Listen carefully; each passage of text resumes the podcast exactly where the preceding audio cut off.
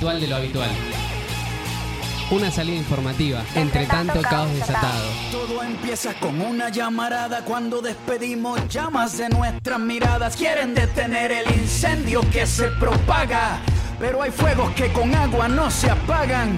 Y se acerca la línea policíaca, los músculos se tensan y aumenta la frecuencia cardíaca, suben los niveles de testosterona y empieza ese momento en el que se enfrentan las personas cuando somos amigos del coraje, cuando gritar se convierte en nuestro único lenguaje. A mí me ordena la razón, a ti te ordena un coronel, si nuestra lucha es de cartón, la de ustedes es de papel. Y no nos paran, porque un mensaje contundente convierte a cualquier teniente en un tiburón sin dientes. El Estado nos teme porque al mismo tiempo somos 132 y 15 M si la prensa no habla. Nosotros damos los detalles, pintando las paredes con aerosol en las calles. Levanto mi pancarta y la difundo con solo una persona que la lea ya empieza a cambiar el mundo.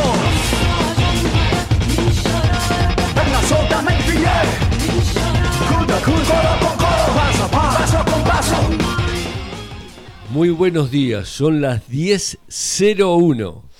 Bárbaro, nunca tan puntual como hoy. 10.01 ¿eh? y empezamos con Ritual de lo Habitual. Muy buenos días para todos. Hola Virginia, ¿cómo andamos? ¿Cómo andás, Tata? Buen día, un miércoles precioso, Sí, soleado, sin lluvia aparente, Sí, yo buen temprano vi clima. que 10 grados y digo, bueno, voy a abrigar un poquito, pero no, no, está hermoso el día. No, está bárbaro, está bárbaro.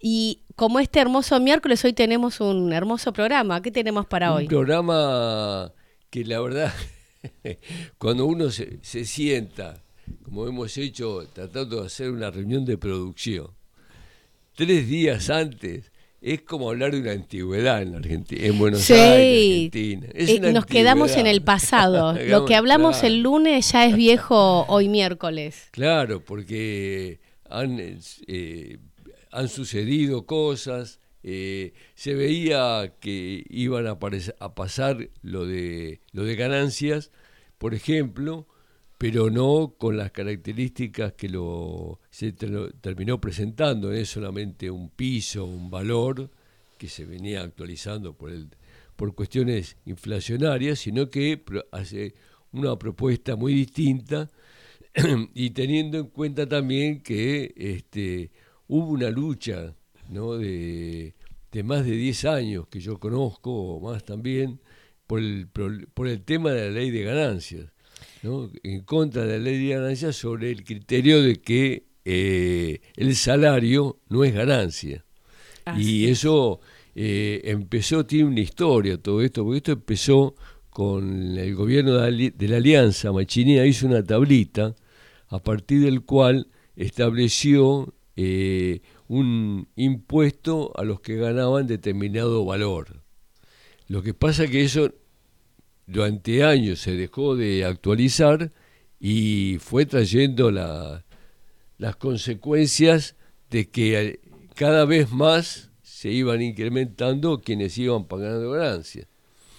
Eh, bien, así que una historia de arduas luchas porque hay que pensar que eh, en principio es un impuesto que estaba eh, perjudicando a una gran cantidad de trabajadores que después de la crisis del 2001-2002 eh, empezaban a recomponer sus salarios eh, y eh, esta tablita que estaba sin actualizar los iba incluyendo, de pronto les iba apareciendo un impuesto, un impuesto nuevo, que con el tiempo, se, al no actualizarse, se fue acrecentando y se generó todo un debate en el movimiento obrero, hubo bastante luchas, porque eh, los, eh, los obreros más calificados, eh, los trabajadores y profesionales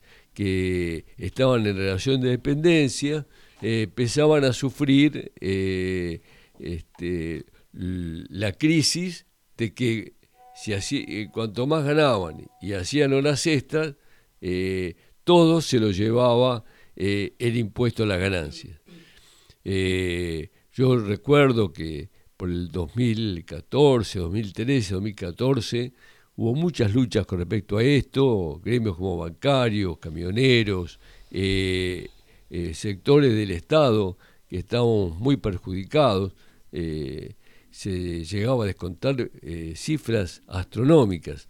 convenía tener un segundo trabajo y, bueno, generó un, profundo descontento y confrontación y en medio de esta situación económica compleja de alta inflación eh, se empezó a notar nuevamente y por sorpresa eh, cuando solamente eh, había aparecido una promesa de masa de que cuando él fuera presidente iba a modificar el impuesto a las ganancias, eh, apareció que bueno, iba a haber un piso, se iba a anunciar un nuevo piso para establecer.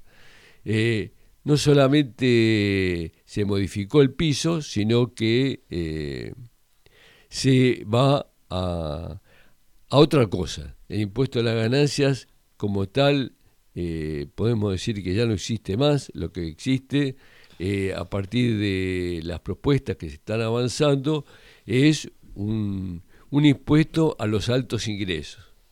Eh, a partir de eh, niveles muy altos salariales que superen el millón setecientos mil pesos, en este momento pasarían a, tributar eh, y además, como lo que ya definió Massa, que es que el proyecto de ley esto va a estar atado no a una cifra que se actualizaba arbitrariamente, sino que iba a estar en relación a una cantidad de salarios mínimos, 15 salarios mínimos. De tal manera que aumentado el salario mínimo se actualiza también el, piso de, este, de este gravamen, de este impuesto al trabajo. Bueno. Y es una, es una buena noticia eh, que se haya eliminado toda la, esa categoría de salarios para pagar el impuesto a las ganancias. Exactamente, es la cuarta categoría. La que Por eso, es genial. Pero además de esas buenas noticias, tenemos un programa súper cargado con entrevistas ah, para hoy. Yo me enganché con el impuesto a ganancias y en realidad tenía que estar explicando qué, íbamos a, qué iba a pasar en este programa. Es más, caen invitados al programa, cae gente y yo nada, yo sigo. No, no, es que era una, una, una gran noticia. Me siento dualde diciendo es una buena noticia, pero es una buena noticia que se haya eliminado toda una categoría de, de impuesto a las ganancias, porque en realidad lo que se criticaba era el concepto de ese impuesto el concepto de que el salario no es ganancia, por más que tengas porque hasta hace poco que lo tuvimos a Diego Loal de acá que contaba que cuatro sueldos mínimos ya eran habilitantes para pagar un impuesto a las ganancias y que como vos contás, nadie quiere hacer hora extras y no la ves ni dibujada en el sueldo. Pero hoy vamos a tener eh, a gente perfectamente indicada para este tema como Gabriel Gatti, un bancario, un, un entrevistado habitué poco más que podemos decir acá en el programa y que la verdad que siempre ha sabido explicarnos algunas, algunas cosas sobre el impuesto, como también ha sabido hablar mucho sobre el puerto de Buenos Aires. Pero también tenemos hoy a Delfina Vivas que vamos a estar hablando sobre el encuentro regional de mujeres que se va a hacer en el barrio Villa 31 y también cómo viene el encuentro plurinacional de mujeres y y diversidades que se hace este año en Bariloche, que ya queda muy poquito tiempo, ya en octubre, 14, 15 y 6 de octubre, se viene el gran pluriencuentro en, en Bariloche. Y además tenemos hoy el tratamiento de la ley de alquileres, algo que tiene mal y preocupadísimo a la mayoría de los y las argentinas, la verdad que cómo han estado trabajando los medios para que se derogue o se modifique la ley, como ha el mercado inmobiliario hecho lobby tanto en los medios como en el Congreso, es impresionante. Pero los inquilinos no se han quedado atrás porque a partir de esto han surgido un montón e infinidades de agrupaciones de inquilinos, inquilinas o no propietarios también que, que se autonombren y que espero que hoy en el Congreso estén acá todos presentes pero más allá de haber presentado este programa, como siempre tenemos nuestras líneas de comunicación. Se pueden comunicar con nosotros al 4785-4843 o por el WhatsApp nos pueden dejar mensajitos. Y también los convocamos a quienes quieran venir hoy a las 3 de la tarde al Congreso para ser parte de este tratamiento de la alquileres, nos pueden dejar mensajes al 11 39 55 77 35. Y como siempre, nuestras líneas modernas de comunicación, Instagram, en Ritual del Obitual OK. Y nunca está de más recordar que se bajen la aplicación de Radio Viral y ahí nos pueden escuchar a nosotros y todos los otros programas que tenemos acá en esta plataforma. Bueno, espero que alguna de estas vías ya la estén usando y nos estén escuchando. Eh, así que, bueno, que pueden usar otras. Exacto, por eso les vamos a dar el tiempito que nos pueden usar todas esas ruedas. Vamos a un pequeño y breve corte, así damos inicio a este programa.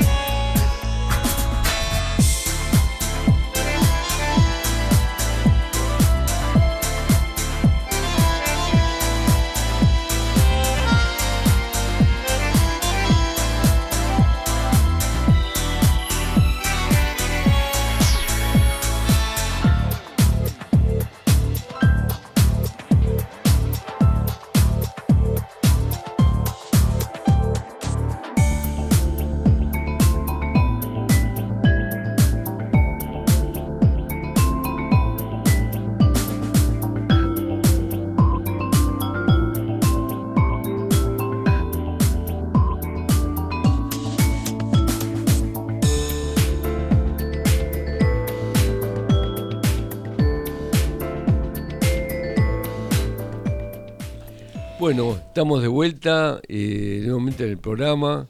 Eh, surgió acá el tema del ferrocarril eh, a partir de que del acelere que tuve, donde avancé, este, sí me di que, bueno, hay, varias estaciones, yo estuve dando por adelante y bueno, posiblemente estemos eh, tratando de comunicarnos con Delphi. Así es, estamos en comunicación con Delfina Vivas, que es siempre nuestra iluminadora en aclararnos cómo viene y contarnos cómo viene el movimiento de mujeres organizadas y no organizadas y sobre todo cómo viene el encuentro regional de mujeres que se va a hacer en, en la Villa 31. Muy buenos días, Delphi, ¿cómo andás? Hola, ¿cómo estás, Virginia? ¿Todo bien? Hola, Tata. Hola, ¿qué tal, Delphi? Una, una ex este, conductora del programa. Ah, y también. De las primeras épocas. Sí, sí, y también habitó acá que nos ha sabido ayudar un montón de veces acá en el piso. Delfi, vos sabés que estamos cada vez más cerca y palpitando el encuentro regional de mujeres en la Villa 31. ¿Cómo viene eso? Ay, yo pensé que me iban a preguntar del encuentro nacional, ahora me van a retar las del encuentro regional, Contanos así un poquitito y después vamos a la papota grande que la dejamos de postre, que es para el encuentro nacional de mujeres. Bueno, yo del encuentro regional cuento un poco que se está organizando un, encuentro en retiro en el barrio eh, Padre Carlos Mujica, que se va a realizar el 23 de septiembre que eh, se está organizando, digamos, en, en, consonancia con lo que son los, los encuentros nacionales. En, en varios lugares eh, se hacen estas instancias previas que permiten a las compañeras que no pueden viajar conocer de qué se trata un encuentro y también fortalecer las delegaciones eh, para el encuentro nacional y trabajar un poco la, la problemática más específica, más identitaria de un lugar. Y bueno, en este caso el barrio eh, padre Carlos Mujica eh, tiene una historia muy grande, eh, una historia de lucha muy grande y sobre todo este último tiempo en lo que ha sido hacerle frente a la pandemia y a la crisis post-pandemia. Eh, entonces vimos importante algunas que, bueno, junto con compañeras que, habitan el barrio y algunas que vamos a trabajar allí, la iniciativa de desarrollar un, un encuentro regional que, que se puede instalar y ojalá pueda continuar muchos años más. Yo solo voy a contar eso, eh, ya arreglamos, ya les hablé a las, a las compañeras que, que viven en el barrio y que se han puesto al hombro la comisión organizadora de este encuentro para que el miércoles que viene puedan estar con ustedes y, la verdad que me gustaría que, que las escuchen a ellas, que, que han sido las protagonistas de, de, bueno, de todas las vicisitudes que conlleva armar un encuentro en el barrio que, que, es muy complejo y muy muy lindo también, muy grato, pero bueno, ellas van a poder contar los detalles de lo que ha sido la, organización de esta comisión organizadora y, todos los pasos. Buenísimo, las tendremos en primera persona. septiembre.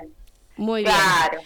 Y les adelanto también a quienes nos están escuchando que, bueno, el encuentro es para las vecinas eh, del barrio, para las vecinas y los vecinos del barrio, así que eh, bueno, nada, ellas y ellas van a ser las protagonistas eh, de los talleres y de la y de la marcha. Por supuesto que, quienes quieran ir a, conocer un poco y recorrer podemos ir a apoyar la marcha que va a levantar obviamente todos los los reclamos, las necesidades, las urgencias que se expresen en los talleres.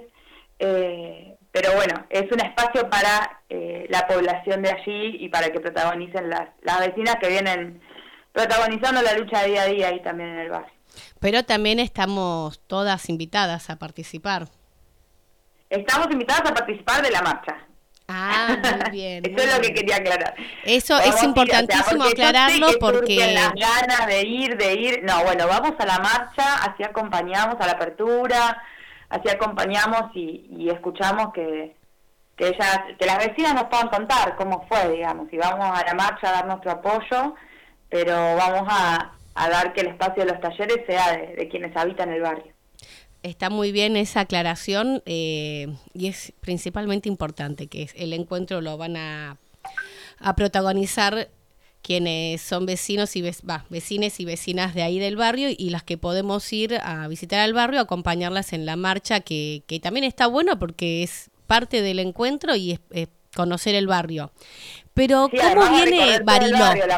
Pero antes de Bariloche, ¿cuándo sería este encuentro? Este encuentro es el 23 de septiembre. Perfecto.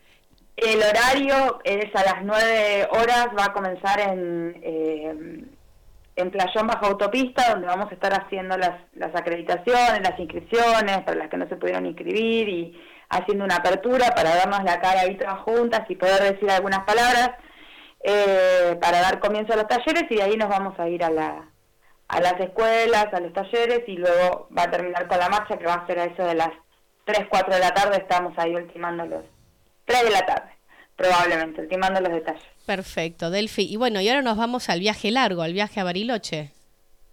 Y bueno, el viaje a Bariloche viene con mucha expectativa también, con, con una corrida muy grande, porque un encuentro acá, un encuentro en Bariloche, bueno, es un montón pero manijea. Eh, el viaje a Bariloche, eh, que es el encuentro plurinacional de mujeres lesbianas, travestis, trans, no binarias e intersexuales, eh, o de mujeres y diversidades, como estamos diciendo, para, simplificar. contener, no, quiero decir simplificar lo complejo, pero bueno, contener quizás en un título, es el 14, 15 y 16 de octubre. El fin de largo de octubre, que viene siendo la fecha que, más o menos eh, nos nuclea en los últimos años en los encuentros nacionales, ahora plurinacionales. Eh, vamos a estar nosotros, la delegación de eh, nuestra, digamos, de, de, la capital, de una parte de la capital, vamos a estar viajando el día 13, el viernes 13, que es feriado también saliendo muy tempranito para poder llegar el sábado a la mañana allá. Eh, estos encuentros, cuento para quienes no conocen, se realizan hace 36 años en nuestro país, son eventos únicos en el mundo. Eh, hubo otros eh, países que intentaron hacer encuentros similares y que no pudieron sostener una continuidad histórica tan grande como la de nuestro encuentro y tan de masas como la de nuestro encuentro. Recordemos que al último encuentro en San Luis, que fue después de la pandemia y con todas las dificultades que eso incluyó, fueron alrededor de 90.000, 100.000 mujeres. Y al anteúltimo encuentro, que fue en La Plata y una zona muy céntrica que, permitió mucho mucho mucho viaje de, de, la provincia, de Gran Buenos Aires y de la ciudad, eh, fueron 200.000 mujeres. Eh, estos encuentros comenzaron en el 86 eh, con mil mujeres y han dado un salto a esta cantidad de, mujeres y personas del colectivo de las diversidades. Eh, entonces, la verdad son muy, muy impresionantes. se dice, uno de los lemas de este encuentro es que ninguna que va vuelve igual, porque el encuentro te transforma y bueno, es así, doy fe de que es así. También doy fe de que una vez que vas no puedes dejar de ir, se hace como habitual, no, no querés soltarlo y porque siempre te trae algo nuevo y después el otro lema del encuentro es que somos todas, ¿no? Eh, que somos todas y todes, porque estos talleres que contiene el encuentro, que son el corazón de los encuentros, eh, son espacios de debate horizontal que permiten una participación democrática, que permiten poder escucharnos de otra manera eh, y, bueno, eso hace realmente que entre todas podamos sostener ese, ese evento. Eso y muchas otras cosas más. Em, bueno, este año se hace en Bariloche, así que como les decía es el 14, 15 y 16 de octubre en la ciudad de Bariloche. Eh, son tres días de encuentro, dos días de encuentro, perdón, eh, el, tres días, digamos, el tercer día es el cierre. En los primeros dos días hay talleres y el domingo hay una gran marcha y el lunes tempranito se elige la siguiente sede y ya retornamos a nuestra casa. ¿Y cómo vienen las inscripciones? ¿Viene con mucha participación? ¿Cómo viene la comisión organizadora trabajando a full en este encuentro masivo? Bueno, la comisión organizadora tenemos poca información, pero eh, primero la pueden recomendar que la sigan en las redes, como 36 Encuentro Plurinacional de Mujeres y Diversidades, está en, eh, está en Instagram. Eh, por lo que hemos charlado con algunas compañeras viene muy bien, se vienen moviendo un montón. La verdad que organizar un encuentro es un trabajo que no tiene descanso hasta que sale y un poco después también.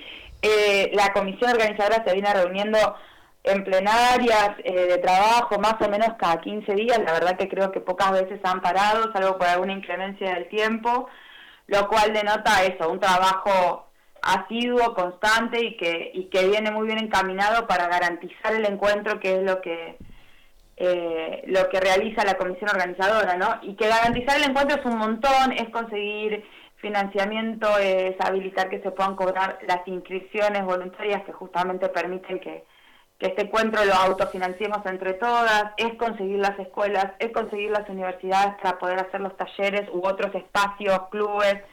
Eh, sé que están recontra enloquecidas por conseguir espacio para todas, porque como cada vez crecen más los encuentros, cada vez es más difícil eh, el alojamiento, pero bueno, se las rebuscan y, y lo están consiguiendo. Y, bueno, después planificando todo, todo lo otro. Estamos a la espera de que se publiquen los talleres para saber qué temáticas vamos a estar debatiendo este año. Eh, a nosotros ya nos llegó eh, el aviso como para confirmar la cantidad que somos, para, para confirmar el, alojamiento en escuelas. Eh, sé que Bariloche se está moviendo un montón, la comisión se está moviendo un montón para conseguir que, que todo lo que sea precio de hotelería Uh, bueno, se nos cortó momentáneamente la comunicación. Ahora volvemos a intentar comunicarnos con Delphi, pero igual para allá para ya tenemos una idea lo que nos fue contando de cómo viene el encuentro. 36 años de mujeres y diversidades encontrándonos año a año en una ciudad distinta de este país y eso demuestra lo importante que es que sea federal este encuentro y también es parte de lo que hace que crezca año a año y como cuenta Delphi es cierto, ¿no? Que una cuando va no puede dejar de ir o no le resulta indiferente si es que en algún año no puedo ir. Yo por ahí este año no sé si podré ir porque bueno, familia, bebé ya que no se queda tan quieto tan fácil. ya está, ya está con nosotros Delphi. Hola Delphi. Hola, hola. Ah, bueno, hablando sola, no sé qué Te quedaste hablando sola, pero bueno, ya ahí nos diste una, un pantallazo de cómo viene el encuentro y que Bariloche otro año más, porque no es la primera vez que se hace en Bariloche, que le toca a la ciudad de Bariloche recibirnos, nos abre sus puertas con toda la comisión organizadora para recibirnos en este octubre del 36 encuentro.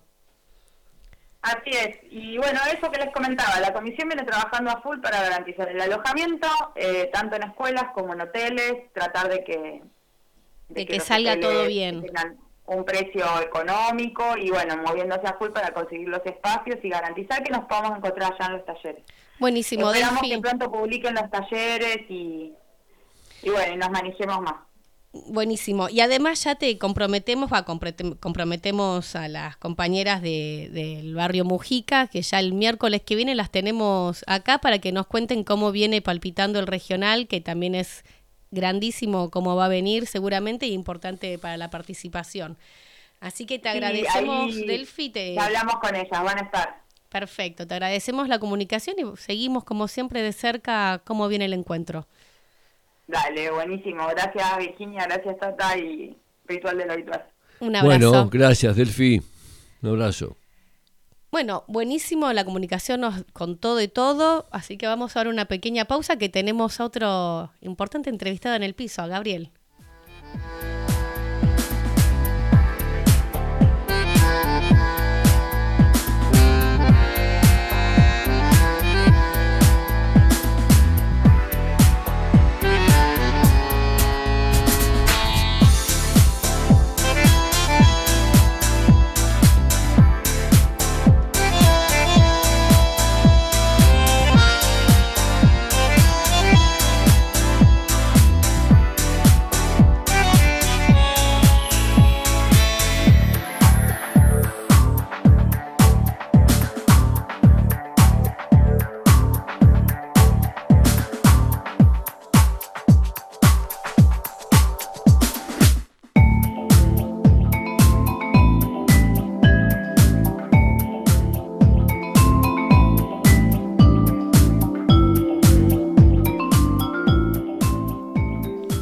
Bueno, estamos ahora con nuestro invitado especial del, del día, eh, Gabriel Gatti de Banco Nación. Eh, ¿Qué tal, Gabriel? ¿Cómo están? Buenos días. Bueno, Buen día. Gracias, gracias por invitarme. Disculpen la demora, llegué un poquito ahí corriendo. No, no. eh, Pero- hay pero bueno, tantos llegué a temas escuchar para algo. hablar que... Sí, sí, obvio, obvio. Los espacios Pero se- se, llenan. estábamos interesados en conocer a alguien que, eh, bueno, sos parte de un gremio que peleó bastante por el primero por el criterio de considerar que el salario no es ganancia y después eh, lograr este esto que es un gran triunfo para de la clase obrera que eh, de alguna manera eh, se termina con el impuesto a la ganancia, lo que queda es un impuesto a, lo- a los grandes salarios. ¿no? Claro, claro. Sí, sí, tal cual. Eh, sí, es cierto. En verdad, el reclamo de sobre impuesto a las ganancias es un reclamo ya bastante antiguo en bancarios. Eh, yo era mucho más joven, ya desde el año 2007 veníamos, veníamos ¿no? con, esta, con esta discusión que cada vez ese impuesto nos atacaba más el, el salario. Y sí, fuimos, uno, fuimos pioneros, la verdad que en esa discusión fuimos pioneros junto a otros, por ahí algunos otros gremios que desde un inicio estuvimos eh, discutiendo, en verdad el problema, de lo que entendemos como un problema del impuesto a las ganancias es esta aplicación que se hace a la cuarta categoría, ¿no? que ataca el salario, ¿no? Claro. o sea, interpretar que un trabajador eh, tiene que hacer ese, eh, ese tributo, ¿no? tiene que pagar como una ganancia lo que es un salario, eh, es lo que se interpreta como, como algo injusto. Y en, y en ese camino, bueno, ya te digo, después de tantos años de lucha y gremios que se fueron sumando y, y- y, bueno, habiéndose ampliado tanto la discusión, eh, la verdad es, es una alegría que hoy no Eh, es, eh, auspicioso, va, que, que haya un, un proyecto donde se va a discutir en el Congreso la eliminación de la cuarta categoría. Claro. Y bueno, eh, al mismo tiempo que, que, suma, que suban ese mínimo no imponible al millón setecientos setenta mil que el otro día Massa ¿no? Eh, anunció. también obviamente está deja deja un montón de bancarios no hablando de bancarios creo que un montón de trabajadores estuve mirando los números creo que deja como a setecientos mil trabajadores exentos de este de este de este impuesto en, su totalidad y bancarios eh, mil ¿no? Eh, uno, uno que era atacado por ese impuesto, claro, veías el, recibo de sueldo, que es lo que uno espera todo el mes, y era dolorosísimo ver cómo se te iba una, una, un porcentaje importante de tu sueldo en, ese impuesto, que, bueno, eh, es, eh, yo creo que, si me permiten, ¿no? por ahí quieren hablar otra otra cosa, pero yo quería, quería decir algo que interpreto que es, es, es, por sobre todas las cosas, es un impuesto eh, perverso, porque en verdad enfrenta a los trabajadores. Había una discusión muy grande ahí entre trabajadores, entre quienes tributan y quienes no tributan. O sea que eh, lo correcto en, este camino es que esa categoría, como bien se anunció y esperemos que se pueda lograr, vamos a hacer toda la fuerza para que así sea, sea eliminada en, primeros términos, ¿no? Este, y bueno, después hay un montón de otras cuestiones a, discutir dentro del movimiento obrero, pero creo que esto es un puntapié inicial para, para descartar ya un, impuesto que uno lo interpreta como algo perverso, ¿no?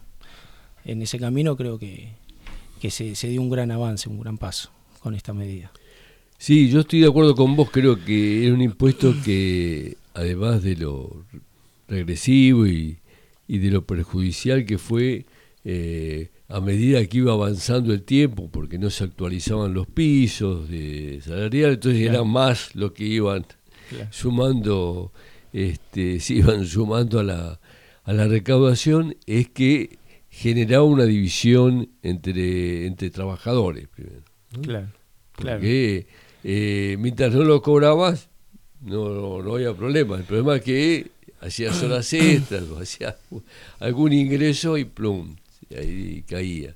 Exacto, sí, no, por suerte creo que eh, masivamente en, los trabajadores esa lectura ¿no? de que existe esta categoría donde un trabajador eh, por superar un piso eh, salarial determinado ya tenga que tributar el impuesto está mal visto. En eso, en eso creo que unimos criterios mayoritariamente, no sé, viste si vas bien fino, habrá sectores que hasta podrían estar de acuerdo por ahí con, el impuesto, pero es minoritario. En verdad, el trabajador eh, en general está, está de acuerdo con que ese, con que ese impuesto no tenga que existir para, para el salario. Es que se había instalado una disputa este, que la verdad que no tenía razón de ser en el sentido de que eh, si, si dejábamos de tributar para el impuesto a la ganancia, eh, se perjudicaba la recaudación general, cuando en realidad la recaudación para, este, para el sostenimiento y el presupuesto nacional eh, hay que apuntar a, las grandes fortunas, a los grandes ingresos, a los que incluso están exentos de impuesto a las ganancias. Tal cual. Eh, están exentos del impuesto en sí porque hay una cantidad de actividades, vos lo sabrás por el banco, hay una, gran cantidad de actividades financieras hmm. que, por ejemplo, el plazo fijo, este, no tiene, está exento de una gran cantidad de, impuestos eh, y así eh, eh, rubros y actividades con los cuales, como bien decía Massa en unos reportajes que le escuché, eh, los grandes directores de empresas tenían eh, capacidades y posibilidades, subterfugios para eh, evitar tener que pagarlo. Exacto. No, sí, sí, sí. Sí, si profundizamos en la discusión, creo que por todos lados cierra que el, impuesto es injusto. nosotros tenemos, y esto es un, creo que también hay que profundizar en esta discusión dentro del movimiento obrero, ¿no? porque no, eh, los trabajadores vemos que hay un país extremadamente rico y con gente extremadamente pobre. Y encima te aplican un impuesto al salario. Entonces, yo creo que la discusión que hay que dar de fondo es, bueno, eh, ¿de dónde salen los fondos que le faltan, vamos a decirlo así, ¿no? a los médicos, a los docentes, a los jubilados, ¿no? A sectores tan importantes de la sociedad que tanto aportan a la sociedad y que parece están eh, qué sé yo, parece, parece que, está, que no tributan, o sea, no tributan ganancia por lo poco que cobraban, eh, Claro. ¿no? Entonces, el, el impuesto es injusto, pero acá hay, hay una muy mala distribución de la riqueza y creo que el movimiento obrero se tiene que dar esa discusión, porque creo que también se, eh, eh, eso también divide a la sociedad, ¿no? Eh, una persona que sale a luchar todos los días, que trabaja un montón de horas, que no llega a, que no se puede salir del, que la mujer y el marido trabajan y no, no salen del nivel de pobreza. Eh, o sea, y te, capaz que tiene trabajo en blanco. Es, es una injusticia total. Entonces, acá hay, tenemos minería, tenemos pesca, tenemos ganadería, o sea, la, la hidrovía, el gran problema que tenemos. O sea, si nos ponemos a, a discutir eh, fondo, Claro. yo soy bancario y, y veo un poco lo que, lo que marcaba recién acá Tata. Pero creo que si, si discutimos en todo el movimiento obrero, eh, tenemos que, tenemos que, tenemos que interpretar que, que sí, el país es inmensamente rico con gente inmensamente pobre. Entonces, eh, eliminar este impuesto es un gran paso, es un gran avance para profundizar en, en otras cosas que son también muy, muy importantes, que es eh, la gran división que se genera entre el mismo movimiento obrero que no tendría que existir, ¿no? Creo yo. Y claro, ahí, porque hay muchas medidas que un sector enorme de la población solo las ve por TV, no les llegan, ni les pesan, ni le afectan. Entonces, este, la eliminación de, de la cuarta categoría del impuesto es buenísima, hay una enorme mayoría de trabajadores a las que no le llega, entonces no ve como lo positivo de este impacto. Exacto, exacto. eh, exacto. Yo, yo por eso, sí, sí, sería ser re- re- reiterativo, ¿no? Pero eh, es muy buena, es muy buena, es muy auspicioso, eh, es correcta la decisión, eh, la saludamos y vamos a ir a fondo. Entendemos que es el camino, hay que estar ahí adentro a discutir cómo, cómo mo- modificar esta, esta cuestión, pero creo que tiene que ver eh, también esta, esta cosa de la mala distribución que se está dando, ¿no? Donde para mí fue muy acertado una, una, una medida del gobierno que fue la de eh, el impuesto a las grandes fortunas.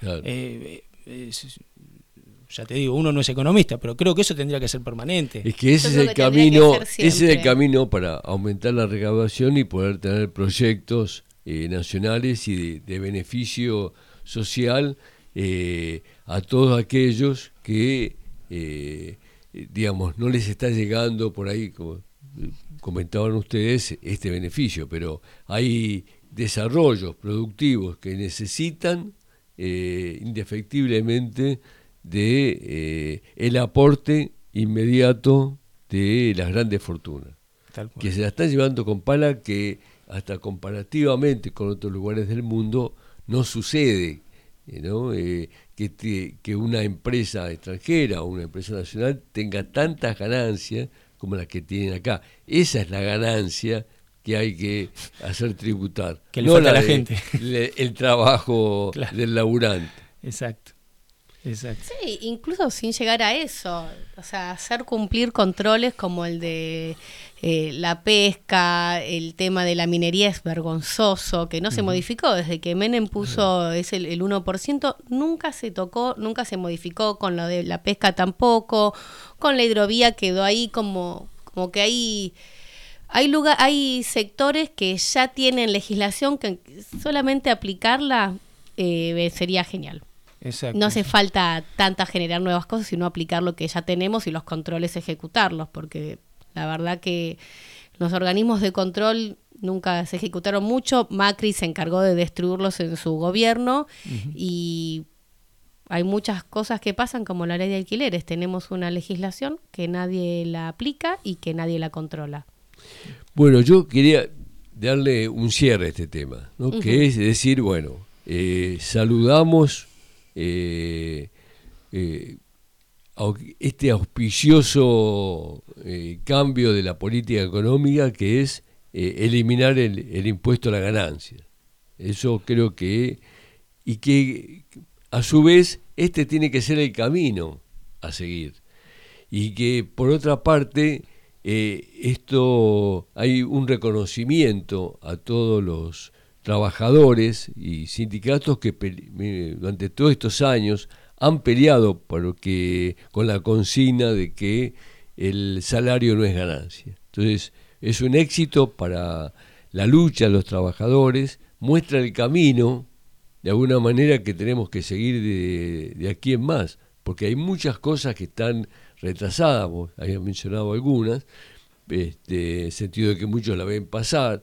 Eh, bueno, hay muchas cosas que están pendientes eh, para actualizar dentro de la ley de contrato de trabajo, la precarización laboral, y que todas estas cosas el movimiento obrero eh,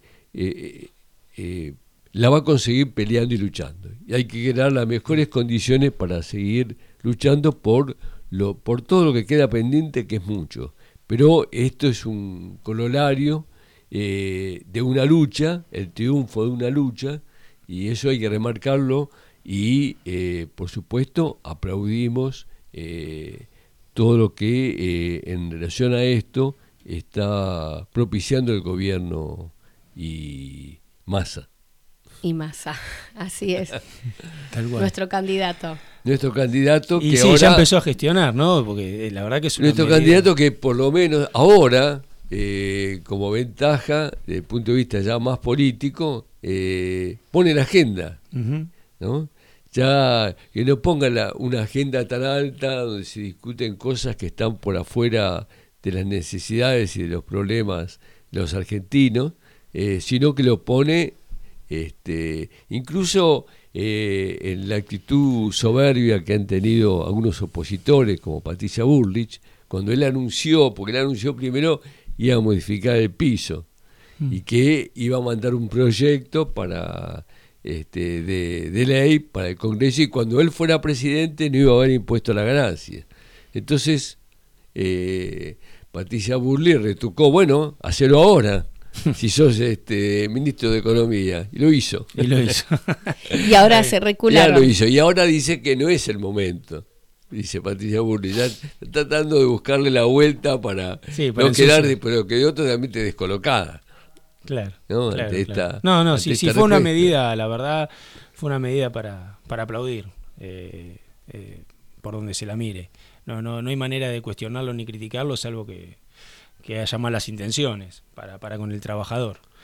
Eh, ahora, lo que des- de- destacábamos antes, esto recién empieza. ¿no? Es, Claro. es- es, eh, es la piedra basal de una discusión muy grande que hay que dar eh, de cara a lo que a lo que se viene y desde dónde hay que discutir ¿no? entonces sí obviamente eh, uno apoya apoya la medida de masa y, y apoya a un futuro gobierno donde si tiene que ser la conducción masa vamos entendemos que así debería ser eh, empezar a marcar una agenda desde el movimiento obrero para para, seguir por este camino ¿no? Yo Eso. quería eh, brevemente eh, que nos recuerdes, porque en, eh, en algún momento vos estuviste durante este año, porque se, eh, habíamos, coment- se habíamos comentado que en bancarios eh, había un sector de, de trabajadores que eran precarizados, que creo que eran de vigilancia, no no Informática. no, o seguridad, no, no, No. eran de maestranza. No, no, no. Hacían el trabajo bancario. eh, hacían el trabajo bancario. Lo siguen haciendo ahora, pero como bancarios. Antes Ah, estaban en una empresa tercerizada que se llama Bien. Nación Servicios, Sociedad Anónima. eh, y ellos eran fuerza de venta, o sea, hacían el Claro. mismo trabajo, vendían los mismos productos, trabajaban, muchos de ellos trabajaban mucho más que, que nosotros mismos, o sea, produciendo mucho más para el banco y, y eran, eh, tenían un sueldo como empleados de comercio Perfecto. que es más bajo que el de bancario, ¿no? Entonces, eso también, eso fue una lucha de 17 años que se dio desde el año 2004, creo, que se inició en su momento, que se creó esa empresa.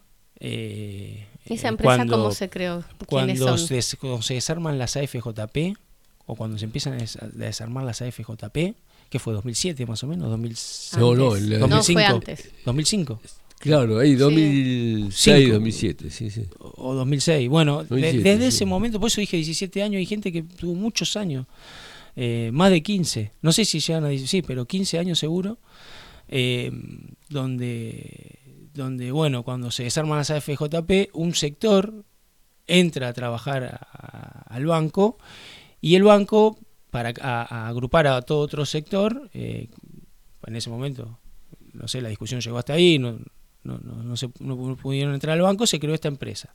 Pero claro, bajo el convenio no bancario. Y ahí empezó toda una discusión. Desde ese momento, eh, bueno, eso se fue agudizando.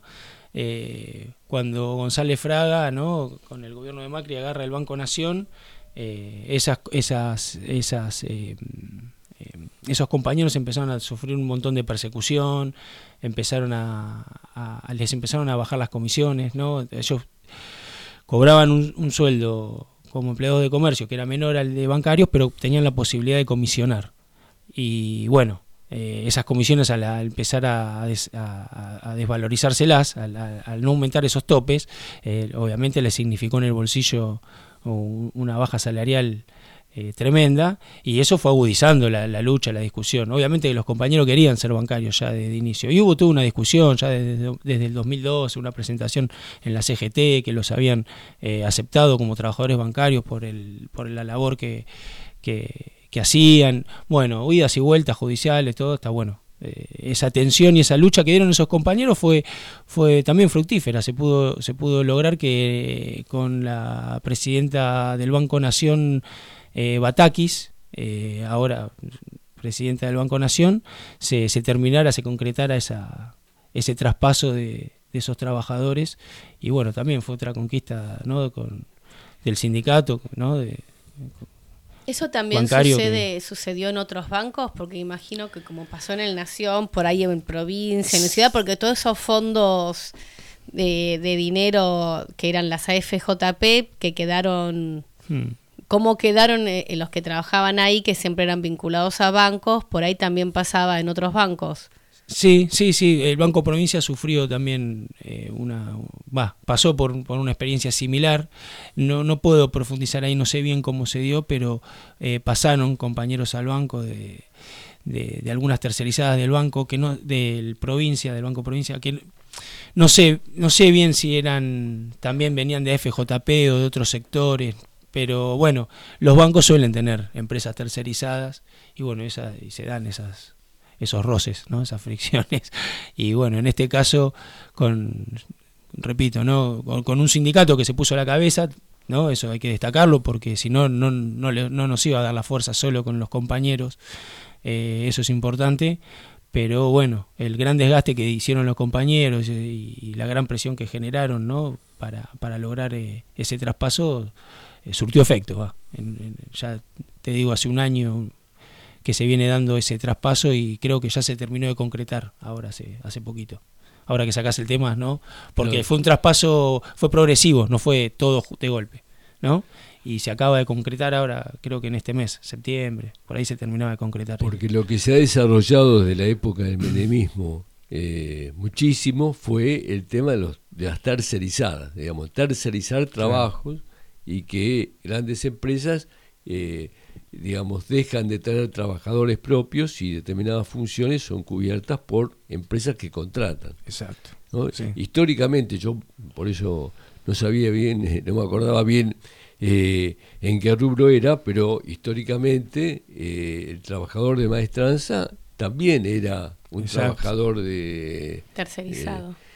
No, ahora, pero antes, era un trabajador que estaba dentro, eh, eh, era un bancario o era un trabajador estatal o era un trabajador de la empresa a la cual eh, prestaba el servicio.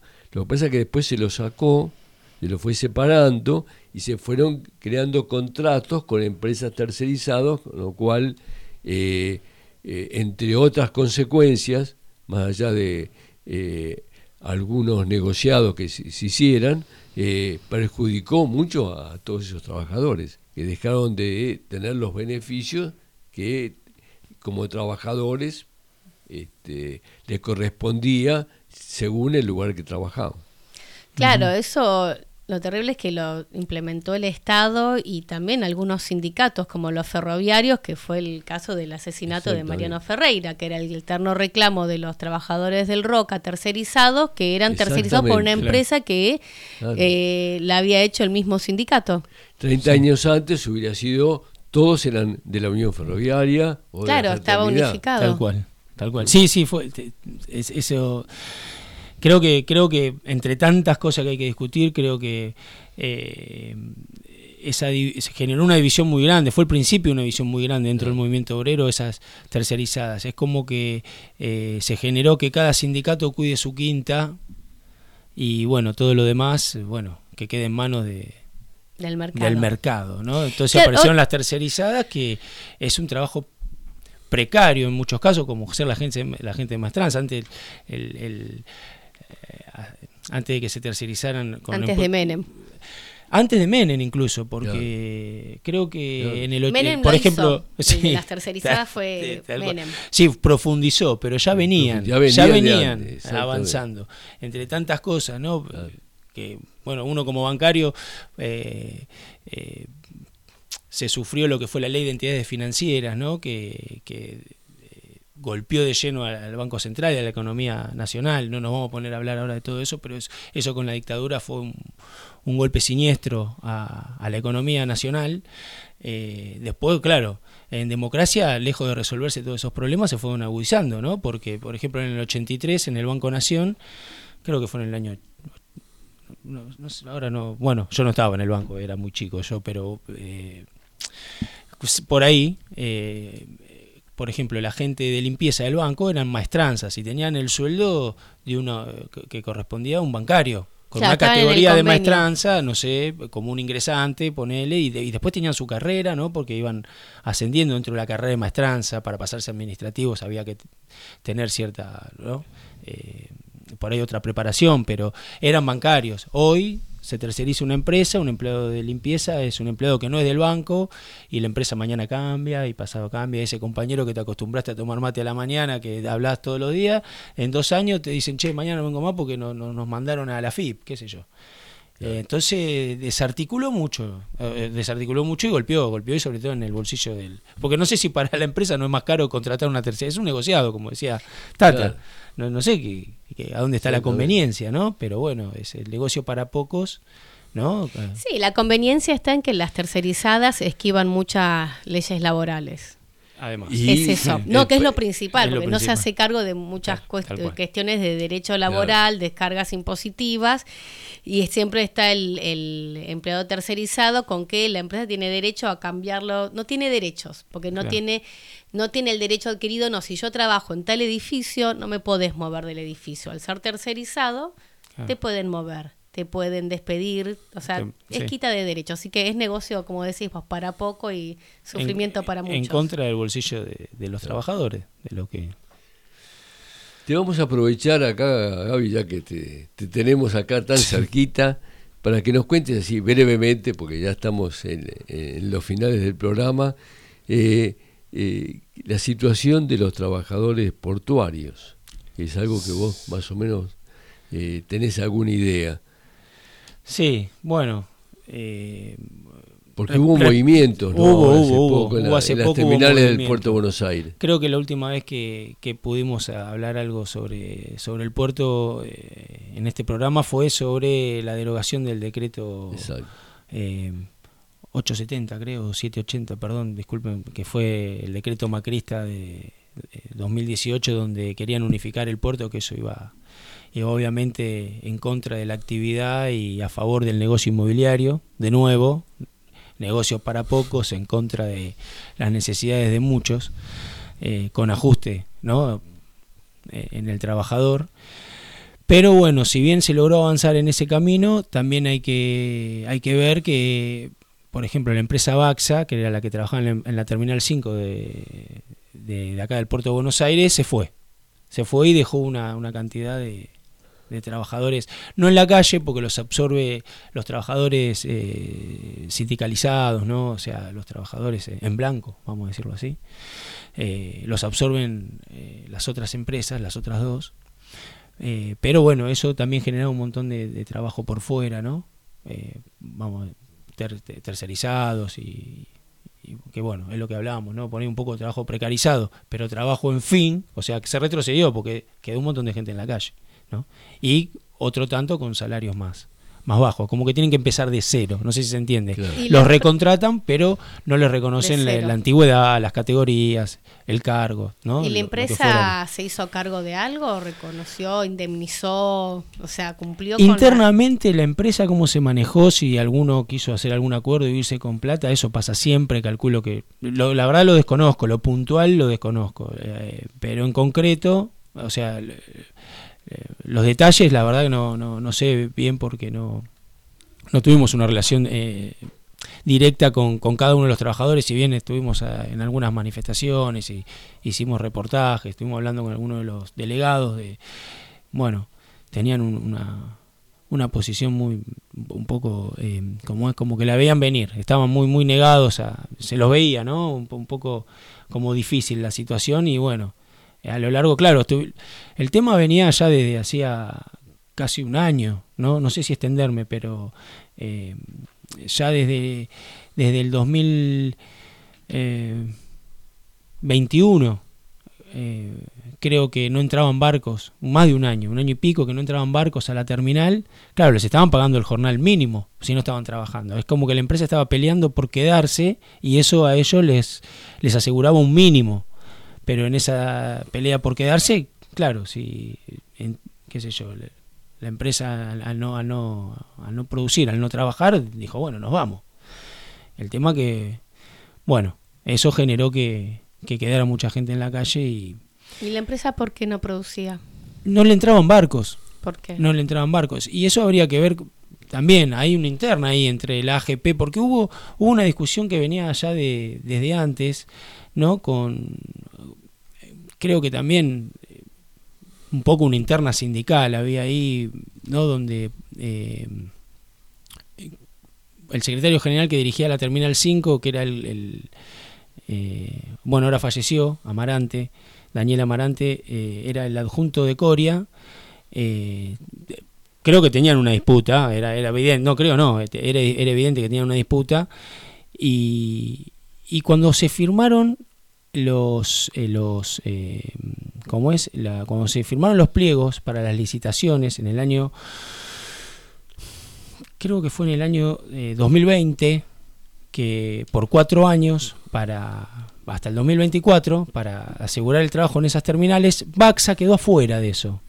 Y, y destaqué la disputa interna porque ahí había algo, había algo que donde con un gobierno lo firmaban, con el otro no.